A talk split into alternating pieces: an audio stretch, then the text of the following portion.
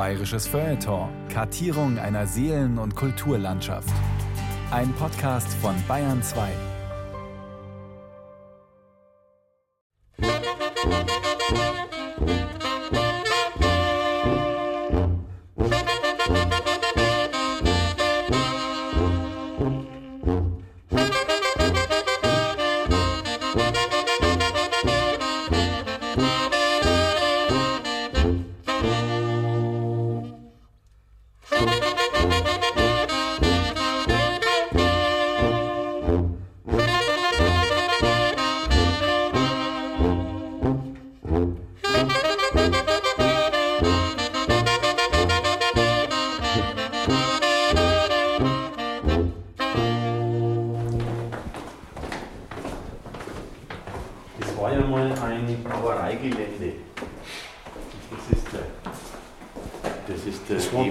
Bierkeller. Gewesen.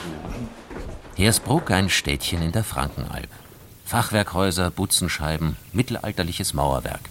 Selbstverständlich auch eine gut erhaltene Stadtmauer mit Wehrgang. Unterkellert ist sie mit prächtigen Gewölbelagerräumen. Die werden mittlerweile für Kunstausstellungen genutzt, und zwar von der Original Hersbrucker Bücherwerkstätte, die hier an der Stadtmauer zu Hause ist. Das sind irgendwann vor 200 Jahren so kleine Lagerhäusler hinten dran gebaut worden. Die haben schon allerhand äh, erlebt. Da war nach dem Krieg war Fahrradhandlung drin. Dann hat man mal gemunkelt, das wäre der Herr Schickedanz, die, die, die Quelle wäre hier entstanden, weil hier dann ein 4950 ein kleiner Laden drin war, der hieß Zur guten Quelle. Und die Hersbrucker Obstverwertungsgenossenschaft war drin und die Modellbauer und ein narrischer Maurer hat drin gewohnt hier, der alles zugemauert hat. Und ja, man muss halt durch das Tor da in der Stadtmauer reingehen, dann kommt man in unseren verschwiegenen Hinterhof rein. Und ja, da sind wir seit 1980 und haben jetzt 110 Quadratmeter. Gott sei Dank ist alles voll, wir müssen nichts mehr kaufen, weil wir keinen Platz mehr haben. Und wursteln so vor uns hin. Worin dieses Dahinwursteln in geradezu idyllischer Abgeschiedenheit besteht, das schildert Michael Gölling, einer aus dem Team der Hersbrucker Buchdrucker. Und später kommen dann auch noch Christa Schwarztraube in München und Christian Tannhäuser in Ottensheim an der Donau zu Wort. Alle drei verbindet nämlich eine unbedingte Leidenschaft, das bemerkenswert langsame, kunstfertige und von allerhand handwerklichem Geheimwissen begleitete Drucken von Büchern nach der uralten Methode des Johannes Gutenberg. Die hatte über 500 Jahre lang Bestand. Dann kamen Offsetdruck und Desktop Publishing, also das Hantieren mit Pixeln und Bytes. Heutzutage produzieren die Bertelsmänner unserer schönen neuen Medienwelt ein Taschenbuch vom Satz über den Druck bis zum Binden, wenn's sein muss, in wenigen Stunden. Bei Michael Gölling, Christa Schwarztrauber und Christian Tannhäuser dauert so etwas ein halbes Jahr, manchmal auch noch länger. Sie nehmen einen Text aber auch noch Buchstabe für Buchstabe in die Hand, nämlich in Form von beweglichen Blei oder noch älteren Holzlettern. Sie drucken Seite für Seite an manuell betriebenen Druckpressen und manchmal binden sie ihre kostbaren Kunstwerke auch noch selbst. Handpressendrucker sind schon eine recht eigenartige Spezies. Der Schweizer Kleinverleger Beat Brechbühl hat einmal versucht, sie zu beschreiben. Seine kurze, pfiffige Rede vor einigen Jahren bei der Eröffnung einer dieser geheimbündlerischen Handpressenmessen gehalten, enthielt ein paar schöne Merksätze. Der Handpressendrucker negiert, nicht mit Worten, aber mit Tonnen von Bleisatz, wunderbarem Papier und anderer Handarbeit die neue, die moderne Zeit. Michael Gölling war 17, als er Mitte der 60er Jahre eine Lehre als Schriftsetzer begann. Er geriet damals mitten hinein in eine Zeit des Umbruchs und erlebte erstaunliche Dinge. Zum Beispiel, dass jene Handwerksmaterialien, an denen er doch gehofft hatte, ausgebildet zu werden, buchstäblich aus dem Fenster flogen. Da ist der Offsetdruck immer mehr geworden und der Buchdruck ist schon weniger geworden. Und wir haben dann wirklich die, diese Schriftkästen zum Fenster äh, in den Hof runter, weil dann am nächsten Tag der alte Eisenhändler gekommen ist und einen Berg Blei abgeholt hat. Ne? Wie es wieder so weit war, haben wir gesagt, ob wir die kriegen dürfen. Und wir haben einen sehr, bis zum heutigen Tag muss ich sagen, einen sehr verständigen und netten äh, Chef gehabt damals. Das waren mehrere Chefs, die Familie Pfeiffer, sind auch alle sehr alt geworden. Und die haben gesagt, ja, ja, kriegt er. Und wir haben dann auch anfangen dürfen, in der, in der Mittagspause oder abends nach der Arbeit, haben wir drin bleiben dürfen und haben die Schriften halt benutzen dürfen und auch die Maschinen. Und haben da Mitte der 60er Jahre halt angefangen zu drucken, alles Mögliche, Kleinkram. Aus dem Kleinkram ist mittlerweile eine ansehnliche Produktion geworden, bestehend aus Einblatt- und Plakatdrucken, aus einem seit 1975 alljährlich erscheinenden, sehr beliebten Kalender im Großformat und aus einer Reihe von Büchern so bekannter Autoren wie Eckhard Henscheid, Fitzgerald Kuss oder Max Gold. Bücher, die künstlerisch gestaltet sind, etwa illustriert mit Holzdrucken, gesetzt in seltenen Schriften – gedruckt auf besonderem Papier. Und dennoch, das Kollektiv der Original Hersbrucker Bücherwerkstätte, denn es handelt sich ja um ein sechsköpfiges Team von Grafikern, Schriftsetzern und Druckern, hat immer darauf geachtet, dass ihre Produkte nicht elitär werden, nur zur Kapitalanlage für versnobte, geldige Sammler. Wir machen schöne Bücher, bibliophil, äh, niedrige Auflagen, schön gebunden, so gut es geht und verkaufen die nicht äh, teuer und elitär, sondern auch weil wir hier gar nicht die Kundschaft haben, sondern verkaufen die halt ganz normal. Das hat einmal angefangen bei 25 Mark und geht natürlich auch hoch bis zu ganz äh, wild und narisch gemachten Büchern, die bloß eine 50er Auflage haben und die sehr aufwendig gemacht sind, wo wir fast, muss man sagen, 200 äh, Euro verlangen müssen. Und wir wollen nicht groß was dabei verdienen, weil wir ja unseren Nebenjob gehabt haben. Handpressendrucker sind schlechte oder besser unwillige Rechner. Geld haben wir nie viel gemacht. Das machen wir bis zum heutigen Tag so, dass also keiner privat was dran verdient, sondern das kommt in unsere Druckerkasse. Einmal im Jahr tun wir mit unseren Frauen und Kindern gescheit, auf gut Deutsch gesagt, fressen und saufen. Und der Rest ist, kommt in die Druckerkasse. Und davon leben wir bis zum heutigen Tag. Ne? Wenn es also das Geld nicht ist, das einem als Lohn für diese Arbeit winkt, dann muss es etwas anderes sein. Wahrscheinlich ist es das kreative Miteinander etwas tun, der Kollektivgedanke als grundsätzliche Einstellung dem Leben und dem Arbeiten gegenüber. Ob man da etwa falsch liege, wenn man die Gründung der Original Hersbrucker Bücherwerkstätte Ende der 60er Jahre mit den Ideen und Lebensformen der APO-Generation in Verbindung bringe? Der Kollektivgedanke ist schon da, weil halt in dem, wenn mehrere dort zusammensitzen, ist einfach schöner. Ne? Da, da trinkt man mal ein Bier und, und, und unterhält sich. Und, und allein aus solchen Unterhaltungen, die oft da im totalen Quatsch und Schmarren enden, kannst äh, eine Woche später oder, oder 14 Tage später irgendwie trotzdem doch nur eine Idee rausfiltern, wo ich sage, Mensch, da haben wir uns mal vor einem Vierteljahr drüber unterhalten, das könnte man doch machen. Und dann sagen, ja, wunderbar, machen wir. Ne? Also das Zusammenarbeiten ist schon sehr, sehr schön. Und ich habe ja in den 60er Jahren äh, meine großen Vorbilder, das war natürlich schon äh, die, die Eremitenpresse der V.O. Stomms und sei Ziehsohn Günter Bruno Fuchs in Berlin mit der Zinke und die dann daraus entstehen die, äh, die Rixdorfer Drucker. Die Rixdorfer, die drucken ja bis zum heutigen Tag auch ein, zweimal im Jahr irgendwie ein riesen narrisches Werk miteinander, gehen dann wieder ihre Wege. Also ich denke schon, dass so das Zusammentreffen von ein paar halben narische Leute deutlich schöner ist, als wenn einer da vor sich hinwurstelt. Also ich würde da relativ schnell die Lust verlieren. Woran Michael Gölling und seine Druckerkollegen allerdings nie die Lust verloren haben, ist das Experimentieren. Einerseits ist ihnen durchaus klar, in welche Tradition sie sich mit der Gründung ihrer Bücherwerkstätte ausgerechnet in Hersbruck stellen. Immerhin war das nahe Nürnberg einmal ein Zentrum der Buchdruckkunst. Andererseits haben sie sich an dieser fast übermächtigen Tradition immer auch gerieben und versucht, eigene, neue Wege zu finden. Dass das äh, Druckerzentren waren, das war uns schon bewusst. Wobei wir von Anfang an immer gesagt haben, wir orientieren uns nicht so sehr an den Traditionen, weil die waren halt sehr klar umrissen, wie es sich gehört, sagen wir mal so. Ne? So setzt man es und so setzt man es. Und die Schrift mischt man nicht mit der. Und für mich war da als junger Bursch eben die Dadaisten und auch gerade die, die, die Rixdorfer, die da eben gerade das Gegenteil gemacht haben, wenn die eben aus einer Schrift, wenn da das R ausgegangen ist, dann haben die halt einfach aus einer anderen Schrift der R mit eingesetzt. Und das, das ist ja gerade das Schöne. Oder die haben auch beschädigte Buchstaben drin gelassen oder Buchstaben, die nicht ganz hundertprozentig schwarz ausdrucken. Das ist ja gerade das Schöne.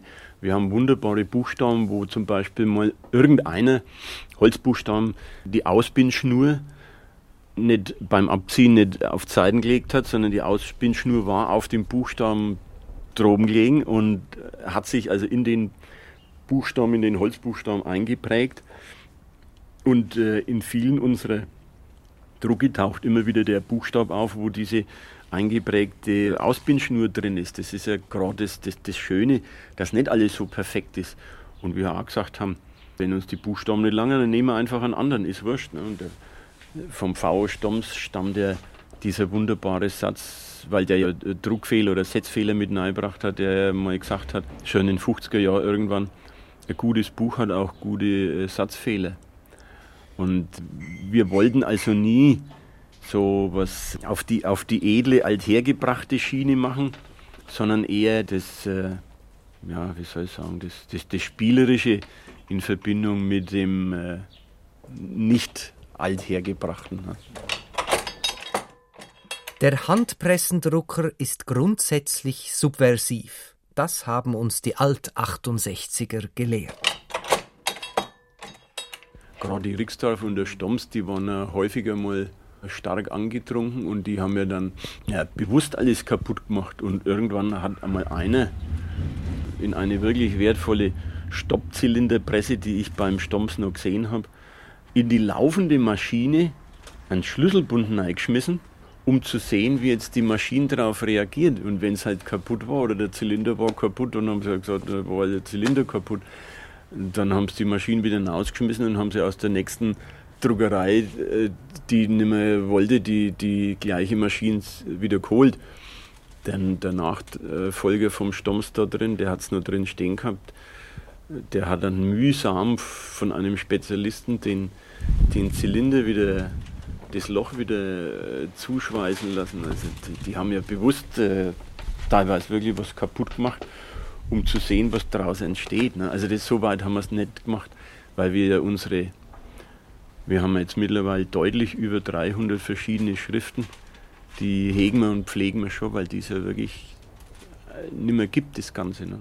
Was die Hersbrucker auf jeden Fall auch hegen und pflegen, das sind ihre vielfältigen Kontakte zu Autoren und Künstlern. Und als besonderes Verdienst rechnen sie es sich an, und zwar völlig zu Recht, wenn es ihnen wieder einmal gelingt, jemanden für ihre Art des Büchermachens zu begeistern. Der wirklich in ganz Deutschland berühmte F.W. Bernstein, der ja in, über Titanic und Pardon ja auch dabei war, Frankfurter Schule, den wir über den Eckhard Henschei kennengelernt haben, der ein reiner Zeichner ist und, und, und Maler, der war auch schon ein paar Mal hier und der war dann so begeistert, dass der gesagt hat, der Kruzifix, jetzt äh, koste es, was es wollen, wenn ich mir meine ganzen Finger abschneide. Ich mache jetzt für euch einmal ein paar mehrfarbige Holzschnitte. Ne? Die sind wunderbar geworden. Er war restlos begeistert. Und, und so kommt halt da eins zum anderen und, und daraus entstehen in vielen Fällen eigentlich unsere, unsere schönsten Sachen. Diese Philosophie des Miteinander findet Ausdruck in einem kleinen Text, den man in einer kunstvoll gestalteten Pressemappe der Hersbrucker findet. Unterschrieben ist er mit Karl Hammerbacher. Auf Nachfrage, wer das denn sei, schmunzeln die Hersbrucker Buchdrucker. Ein pensionierter Verwaltungsangestellter der mittlerweile nicht mehr existierenden Maxhütte in Sulzbach-Rosenberg sei er. Und ein Kunstliebhaber. Als solcher kenne er die Hersbrucker recht gut und habe sie treffend beschrieben. Kann ein Schriftsetzer ein Künstler sein? Kann ein Drucker ein Künstler sein? Kann ein Lehrer ein schönes Gedicht schreiben? Kann ein Literat einen Text schreiben, der zum Holzschnitt eines Schriftsetzers passt? Kann ein Drucker einen Linolschnitt schneiden in drei Farben, der den Text eines Malers illustrieren soll? Kann ein Maler einen Holzschnitt schneiden, der zum Prosatext eines Lyrikers passt? Kann ein Maler sein Gedicht mit einem Drucker in alten Lettern in die Maschine setzen und dann drucken? Kann ein Grafiker mit allen oben genannten sich auf eine Bierbank setzen, der Hausmeister holt schnell für 20 Mark Kuchen, ein Literat holt aus dem Keller einige Biere, und dann machen alle einen Kalender, der über 100 Leute erfreut? Geht das auf alten Maschinen mit ganz alten Holz- und Bleibuchstaben und ganz langsam? Kann das gut gehen? Kann man sich darauf verlassen? In Hersbruck in jedem Fall. Ja.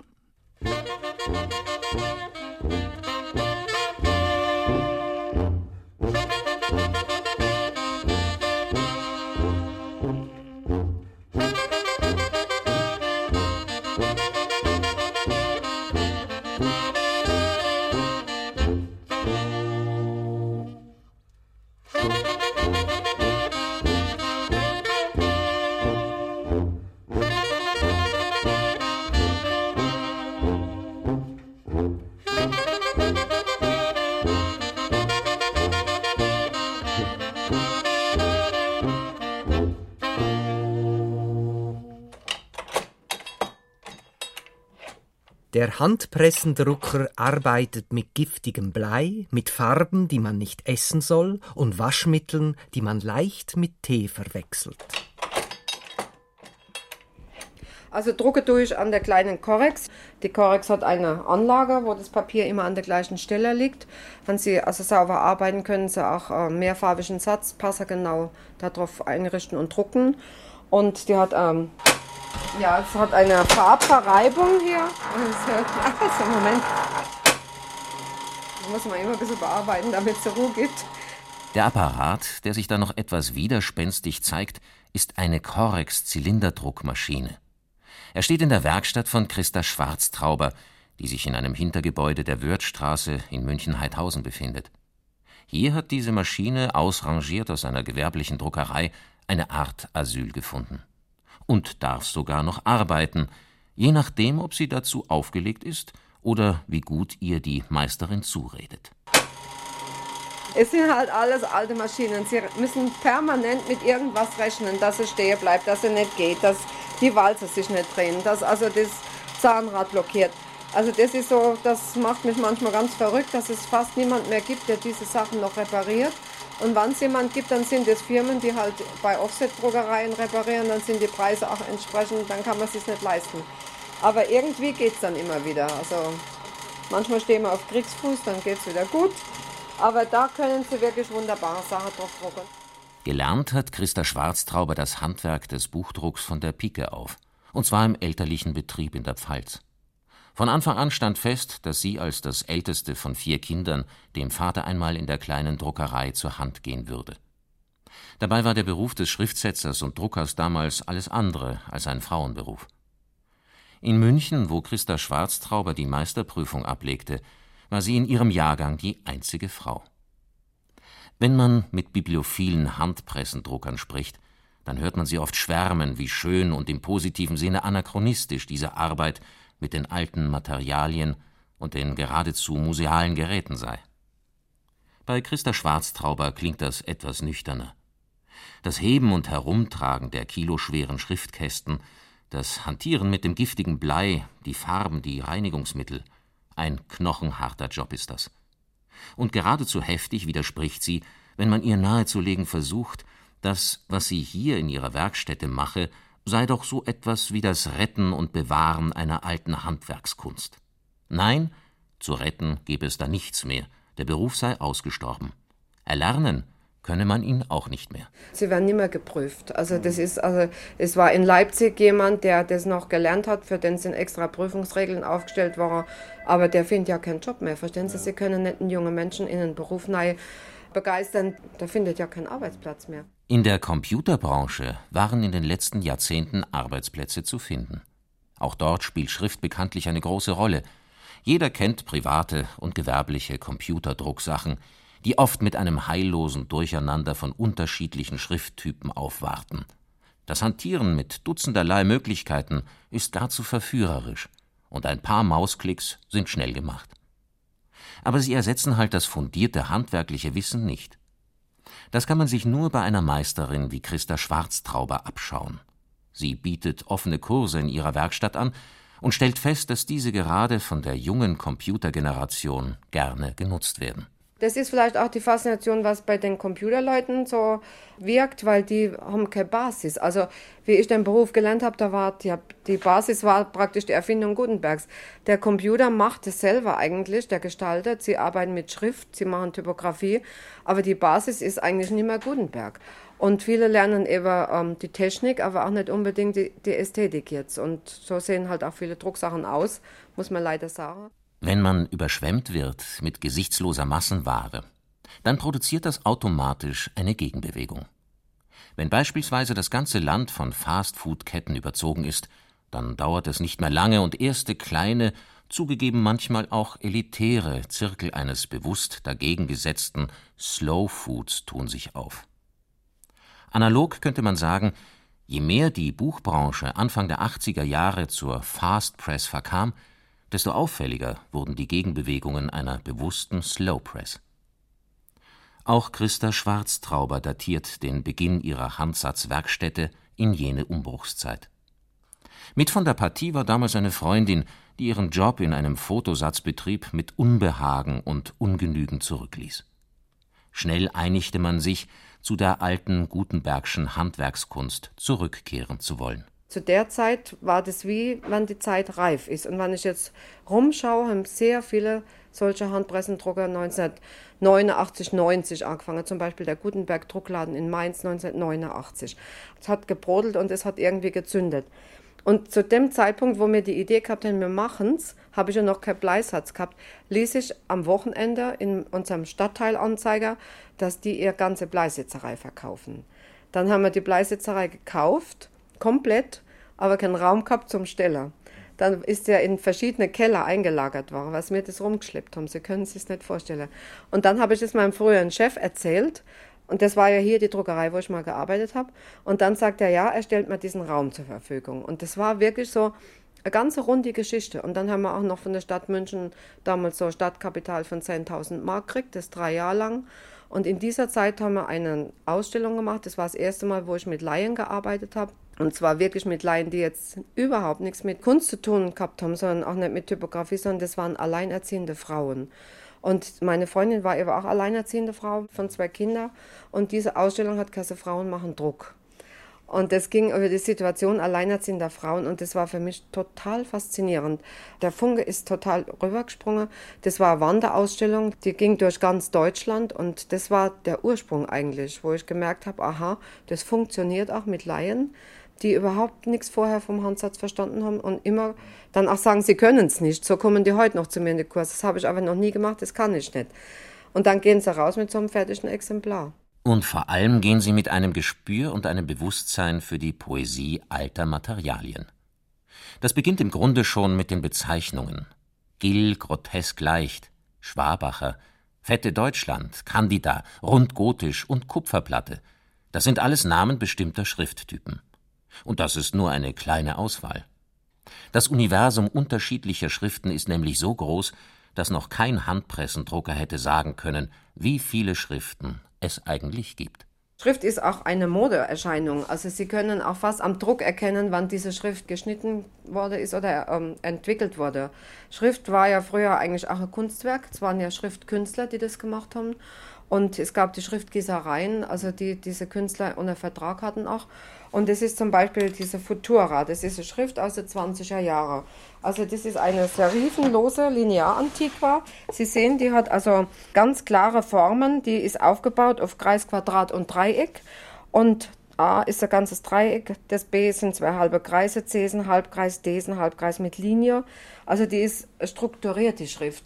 Dann gibt es die Garamond. Die Garamond ist also eine Schrift, die viel älter ist. Die hat Serifen.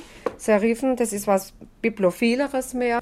Und ich habe auch solche Schriften dabei, die ich auch nicht wegwerfe, weil ich finde, das sind Zeitzeugen. Auch Jugendstilschriften, sehen Sie die Fettelot, die Eckmann, das sind Schriften aus dem Jugendstil, die sie auch ganz schlecht verwenden können noch, weil sie immer mit dem Jugendstil verbunden werden. Also meine Sachen werden auch oft so mit dem Bauhaus verwechselt. aber auch nur, weil es die gleichen Materialien sind, mit denen ich gestalte, mit denen die damals gestaltet haben. Also das sind Zeitzeugen eigentlich. Dann hat man noch so ein paar Zier- und Bastardschriften gehabt, vielleicht eine englische Schreibschrift. Das war es aber auch schon. Also ich habe leider Gottes keine richtige Schriftfamilie, weil ich äh, habe sie ja zusammengestoppelt. Ich habe sehr viele Auszeichnungsschriften. Also wenn ich jetzt mal, also Kästen sage, äh, also bestimmt 5, 6, 700. Das geht nämlich da innen noch weiter. Aber also Schriftfamilien keine komplette. Sehen Sie zum Beispiel hier, das sind Schriften, die kriegen Sie heute nicht mehr. Also wenn Sie so eine Schrift angucken, das ist also ein grober Gotisch, 84 Punkt. Also das ist schon fast eine Schrift, die eigentlich in Holzschnitte gehört. Die ist auch hohl und zwar ziemlich hohl, alles wegen dem Gewicht. Also diese Schriften, die sind in meinem Besitz, aber ich verwende die eigentlich kaum. Ich verwende vielleicht mal einen einzelnen Buchstabe oder ich bin auch ganz stolz, fremdländische Schriften zu haben. Das ist zum Beispiel Russisch. Dann habe ich Griechisch, Hebräisch, das ist Griechisch. Dann habe ich hebräische Schrift, die ist aus der Druckerei, die hier in München mal zugemacht hat. Das war hebräische Zeitungsdruckerei. Dann habe ich seit meinem letzten China-Urlaub auch noch chinesische Schrift.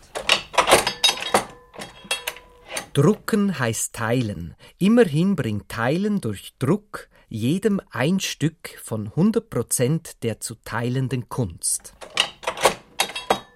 Wir machen Bücher, die eigentlich eher schon Kunstwerke sind. Und das Ganze ist dann ein Buch, was in ganz kleiner, limitierter Auflage verkauft wird an Sammler und Liebhaber. Also das ist ein Aufwand, den Sie kaum irgendwie beschreiben können. Christa Schwarztrauber spricht von einem der Prunkstücke ihres Verlagsprogramms. Ein Buch über die Alhambra in Grenada. Seine Herstellung dauerte über zwei Jahre. Es besteht aus Holzschnitten der in Spanien lebenden Münchner Künstlerin Antje Wichtrei und einer Reiseimpression von Max Frisch über dieses Wunderwerk maurischer Baukunst. Das Buch ist auf sandfarbiges, handgeschöpftes Japanpapier gedruckt, dessen Lieferung allein schon vier Monate dauerte. Seine Auflage beträgt lediglich 50 Exemplare, jedes einzelne kostet 480 Euro. Allerdings man hält ein wahres kleines Kunstwerk in Händen.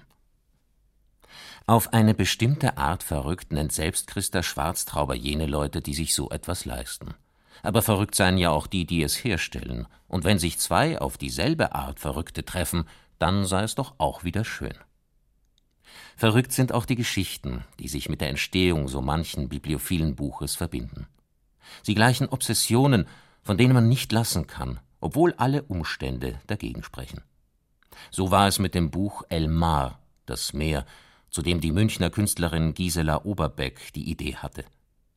Bei einer Chile-Reise hatte sie das Haus des berühmten Lyrikers und Nobelpreisträgers Pablo Neruda besucht und dabei jenen Gartenzaun entdeckt, der über und über mit Solidaritätsbekundungen an den toten Dichter beschriftet war.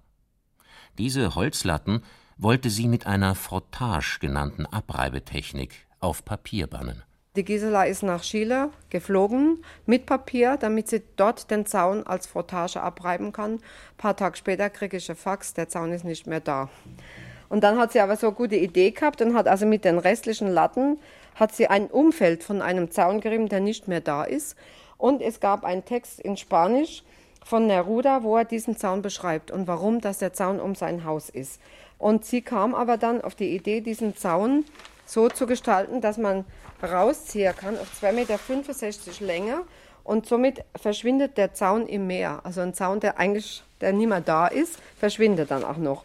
Und dann war die Idee, dass wir zwei Bücher machen und dass wir diesen Text übersetzen lassen von jemand, der das Werk von Neruda kennt wir haben uns dann auch erkundigt, haben also drei Namen genannt gekriegt. Das war Meier Glasen, Fritz Rudolf Fries und Fritz Vogelsang. Wir haben alle drei angeschrieben, haben gedacht, einer wird schon antworten, haben alle drei geantwortet. Und diese Übersetzungen waren so verschieden, dass ich gesagt habe, ich setze alle drei. Es ist auch was Verrücktes, verstehen Sie, das macht ja niemand.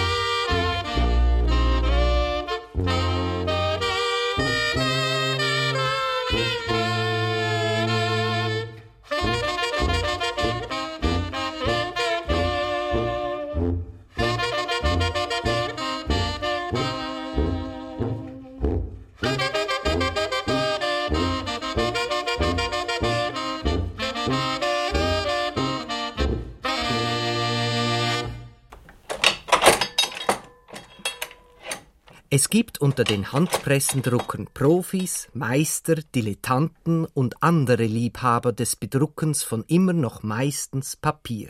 Ich kenne viele gute Dilettanten und einige nicht gute Profis. Und ich war schon immer in meiner Lehre der Ansicht, das Aneinanderreihen von Buchstaben aus Blei im Winkelhaken müsste man nicht ganze vier Jahre lang lernen. Man kann das eigentlich viel nicht auf Hochschulen oder über Bücher lernen. Man muss, glaube ich, wie bei jedem Kunst oder bei jedem Handwerk einfach schauen, dass man möglichst zu den besten Meister mal in die Werkstatt kommt. Und da reicht ja, wenn man drei, vier Tage mehr dort ist, lernt man oft mehr als ein ganzes Jahr von der Akademie. Christian Tannhäuser in Ottensheim an der Donau, das kurz vor Linz liegt, ist einer der besten seines Metiers. Aber das würde er sicher sanft zurückweisen, weil dieser ruhige, sympathische Mensch viel zu bescheiden ist, um sich selbst das zu nennen, was er ganz offensichtlich ist. Ein Meister. Allerdings ein autodidaktischer, der sich alles selbst beigebracht hat. Und was auffällt, er ist jetzt schon der dritte bibliophile Buchdrucker, der mit der größten Selbstverständlichkeit in seiner heimatlichen Mundart spricht. An Setzkästen und Handpressen arbeitende Menschen scheinen solche zu sein, die ganz nah bei sich selbst sind. Ob das diese ruhige, gleichmäßige, fast meditative Arbeit ausmacht? Christian Tannhäuser stellt sich in seiner Werkstatt an einen seiner Setzkästen und zeigt, wie langsam im Winkelhaken Buchstabe für Buchstabe eine Textzeile entsteht. Also es gibt jetzt so Ordnung am Setzkasten wie also praktisch eh wie auf einer Schreibmaschine, die Lettern, die man am häufigsten braucht, haben wir größere Fächer und sind dann näher zum Setzer. Und das, was man seltener braucht, wie Großbuchstaben oder Ziffern oder was ich irgendwie Buchstaben mit Akzenten, das hat man dann ein bisschen weiter weg. Aber es ist alles gut greifbar. Also es gibt dann natürlich auch für, für Notensetzer, es gibt einen Setzkästen, die sind drei oder fünfmal so groß. Und ist eine Ordnung, ist im Prinzip auch seit Gutenberg im Großen und Ganzen so blieben. Hat er vor kurzem ein alter Setzer gesagt, dass 500 Jahre hat es funktioniert seit Gutenberg und, und gerade ich muss in den letzten 50 Jahren so reinkommen. Wie schon bei der Handsatzwerkstatt Fliegenkopf von Christa Schwarztrauber und bei der Original Hersbrucker Bücherwerkstätte fällt auch die Gründung der Edition Tannhäuser genau in jene Zeit, in der die alten Gutenbergschen Materialien und Gerätschaften innerhalb nur weniger Jahre nahezu vollständig verdrängt wurden von Offsetdruck und Computer-Publishing. Doch anders als die anderen beiden erlebte Christian Tannhäuser dies gewissermaßen als Beobachter. Er ist ja gar kein gelernter Buchdrucker. Einzelhandelskaufmann hätte er werden sollen, um das Kreislergeschäft der Eltern zu übernehmen. Doch schon früh wurde deutlich, dass er in eine andere Richtung gehen würde. Künstler, Zeichner, Illustrator, das wollte er werden, und mehr noch. Ein Holzschneider, also jemand, der Bildmotive in hölzerne Druckstöcke schnitzt, das älteste Verfahren, Bücher zu illustrieren. Albrecht Dürer hat es schon so gemacht. Aus dem Holzschnitt heraus hat er dann irgendwann einmal das Illustrieren von Büchern entwickelt. Das erste war, das ist schon ziemlich lang her, also mindestens 30 Jahre her, habe ich das Schloss von Kafka gelesen und habe am Seitenrand habe ich mal so kleine Skizzen gemacht. Also ganz spontan, ganz winzige Skizzen und das ist dann immer mehr geworden, bis ich dann auf ganze Seiten überzeichnet habe. Und da hat man dann so die Lust irgendwie packt am engeren Zusammenarbeiten, Literatur, Grafik. Und das ist bis heute geblieben. Also die wichtigsten Anregungen kommen einfach aus der Literatur. Eine ganz besondere Rolle spielte dabei der legendäre H.C. Artmann, Lyriker und Erneuerer der Dialektdichtung aus Wien, mit dem Tannhäuser seit den 80er Jahren befreundet war. Artmann schätzte schon immer die Buchillustrationen seines Freundes und bestärkte ihn weiterzumachen. Nachdem Tannhäuser ein erstes Buch gestaltet und herausgebracht hatte, ein Heimatbuch der eher frechen Art über seinen Geburtsort Ottensheim, initiierte Artmann gleich das nächste Projekt. Und dann hat der HC gesagt, ja, du hast jetzt einen Verlag. Und habe gesagt, hab gesagt, na, ich habe jetzt gerade einen Text gefunden, der ist noch nie publiziert worden aus den 50er Jahren, der Husarengeschichte, ich schicke das einmal, mach was Schönes draus. Und er hat gesagt, naja, schön war halt die alte Schwabacher Schrift.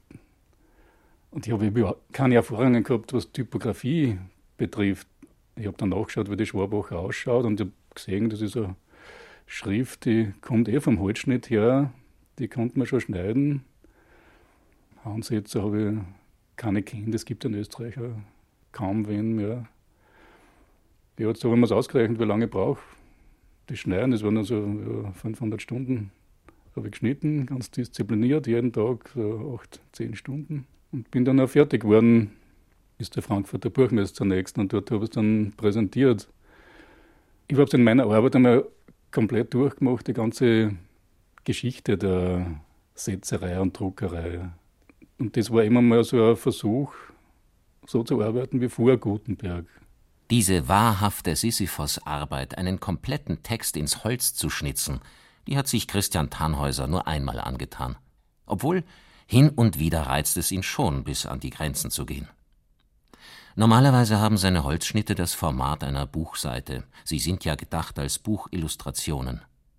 An die Grenzen aber ging er wiederum mit einem mannshohen, in Holz geschnittenen Porträt von Adalbert Stifter. Klar, das Thema liegt nahe, befindet man sich doch mitten im Adalbert Stifterland. Linz, wo Stifter gestorben ist und begraben liegt, ist nur wenige Kilometer entfernt. Ebenso der Böhmerwald, Stifters literarische Landschaft. Und das ist auch schon Christian Thanhäusers nächstes Projekt. Ein Holzschnitt von einem Meter mal sechs Meter insgesamt. Den, aber in sieben Teilen. Es ist eine Landschaft zu Adalbert Stifter. Das wird in München ausgestellt, in der großen Stiftausstellung. Und es geht um die verlorene Landschaft von Stifter, die er in Arbeit gehabt hat als Ölbild. Steinlandschaft, Erinnerung an den Karst. Das Bild ist leider verschollen und es gibt da, glaube ich, keine Skizzen dazu.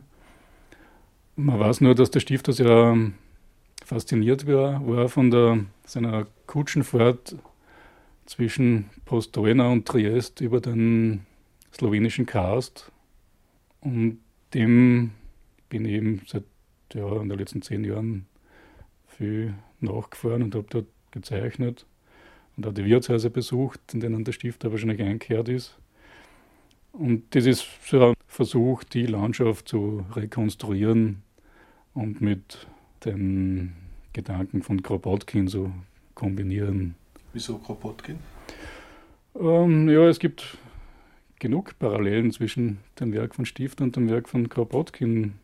Also gerade wenn man zum Beispiel die Memoiren eines Revolutionärs liest, die Kindheitserinnerungen, die Beschreibungen von einer Fahrt aufs Land, das könnte man ohne weiteres austauschen und dem Stifter unterjubeln und umgekehrt. Und dann vor allem auch, was die Utopien betrifft. Also wenn man die Utopien von Kropotkin vergleichen und die Utopie von zum Beispiel von dem Rosenhaus im Nachsommer. Also man könnte auch noch genug rausfinden. Auf jeden Fall ist jetzt einmal fürs erste Mal eingebaut in diese Karstoline, der, der Kopf von Kropotkin. Das ist also ein bisschen ein Vexierbild, das muss noch jeder dann selber herausfinden. Quer im Medienstrom steht oder liegt der Handpressendrucker und schafft vor sich hin, als ob er mit süßen Engeln privat zusammen wäre.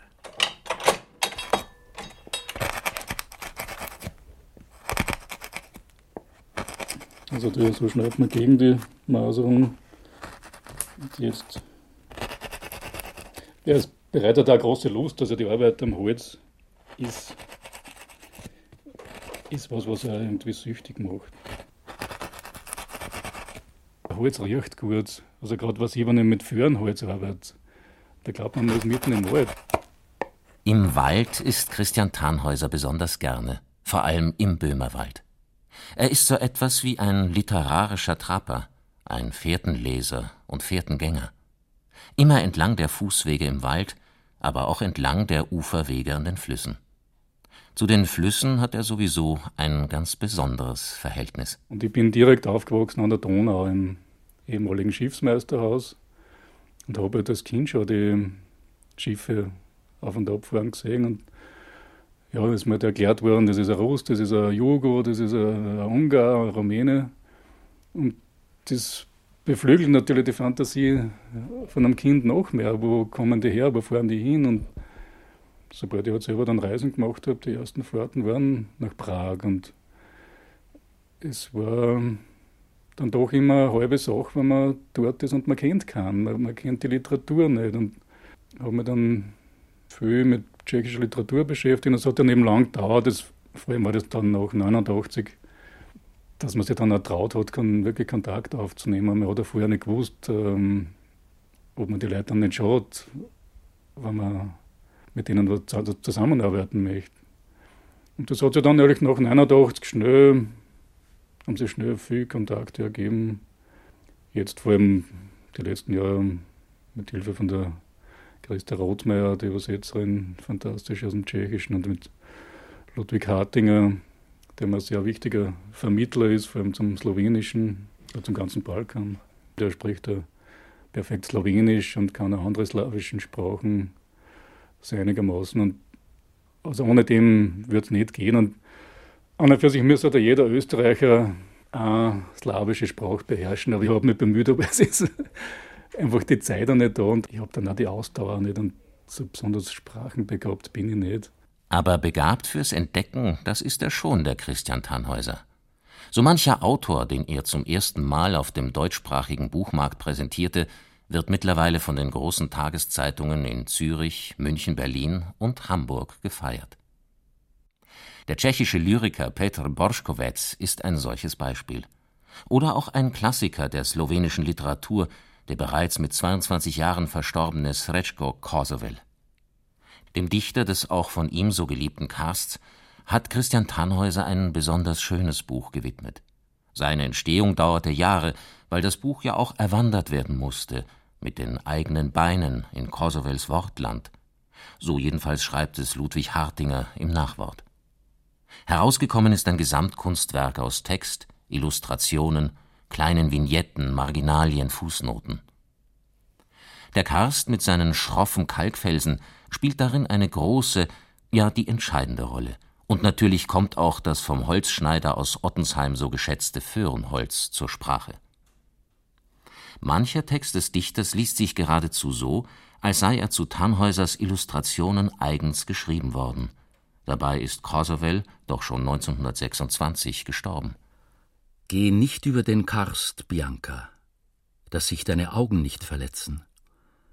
Denn mein Gedicht ist Karst, ist Karst, ist Karst. Denn mein Gedicht ist Gedicht der Wälder, der Eichen der gekrümmten dunklen und der Föhren der duftenden. Geh nicht über den Karst, dass sich dein weißes Füßchen nicht verletzt denn mein Arm ist ganz aufgerissen von Steinen und scharfen Felsen. Wie soll ich dir die Wangen streicheln? Und meine Lippen, rissig sind sie wie der Karst. Und ist mein Herz traurig? Ist es traurig wie der Karst? Nach der Tat geht der Handdruckenpressendrucker mit seinen Produkten auf Ausstellungen oder Handpressen messen, um andere Ahnungsvolle erahnen zu lassen, was ein Handpressendruck sein könnte, wenn Ahnender sich entschlösse, das biblioähnliche Gebilde taktil und haptisch zu genießen und vielleicht sogar zu kaufen. So ein herrliches Buch wie das von Srećko Kosovel zu machen, ist eine Sache. Es unter die Leute zu bringen, eine andere. Dieses Problem kennen alle bibliophilen Handpressendrucker. Doch Christian Tannhäuser bleibt ruhig und gelassen und vor allem, er bleibt seinem Grundsatz treu, der übrigens genauso auch für die anderen gelten könnte. Klein bleiben, im Rahmen seiner Möglichkeiten bleiben, das Maß eines meisterlichen Handwerksbetriebes bewahren. Also ich mache nur drei Bücher oder maximal vier im Jahr. Eins davon im Handsatz und Handpressendruck und zwei oder drei lasse ich im Setzen und Drucken. Und ich kann das auch nicht so organisieren, was eigentlich notwendig wäre, also mit dem ganzen Vertrieb, Werbung. Es bleibt dabei, dass nur in kleinen Auflagen erscheinen die Bücher und es geht in erster Linie direkt an die Leser, wenige beim Buchhandel und am besten funktioniert einfach die Mundpropaganda. Ich verkaufe immer viel durch meine Ausstellungen. Bei Ausstellungen gibt es immer einen Büchertisch. Und ja, irgendwie sind sie wieder schnell vergriffen, die Bücher. Also ich, ich, ich möchte den Zirkus auch gar nicht haben mit, mit Vertretern und so. Weil dann müsste die wirklich mindestens zehn Titel im Jahr publizieren und dann müsste man irgendwann anstellen. Und das wird dann also Teufelskreis. Ich habe eh lang genug in der Wirtschaft gearbeitet und ich möchte das eigentlich nicht mehr. Ich mache nur das, was ich alleine schaffe. Also ich arbeite schon gerne meine 70 Stunden in der Woche oder im Jahr. Aber ich möchte mir, ich möchte mir einfach meinen, meinen Rhythmus bewahren. Der Mensch als Handpressendrucker ist für die neueste Gesellschaft, die so neu ist, dass es sie im Prinzip gar nicht mehr gibt, eine Katastrophe.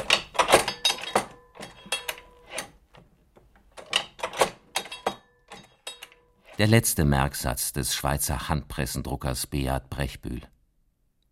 Nach den Besuchen bei Christa Schwarztraube in München, Michael Gölling in Heersbruck und Christian Tannhäuser in Ottensheim muss man ihn allerdings um eine entscheidende Kleinigkeit abwandeln. Wer den Dreien bei ihrer Arbeit zuschauen durfte und jetzt etwas mehr versteht von ihrem stressfreien Tun, von ihrer Arbeit mit diesen gut riechenden, schönen alten Materialien und Maschinen, Wer gelernt hat, dass sie sich von unserer rotationsbesessenen Zeit weder aus der Ruhe noch aus ihrem Rhythmus bringen lassen, könnte sagen, man muss sich den Menschen als Handpressendrucker auf alle Fälle als eine glückliche Katastrophe vorstellen.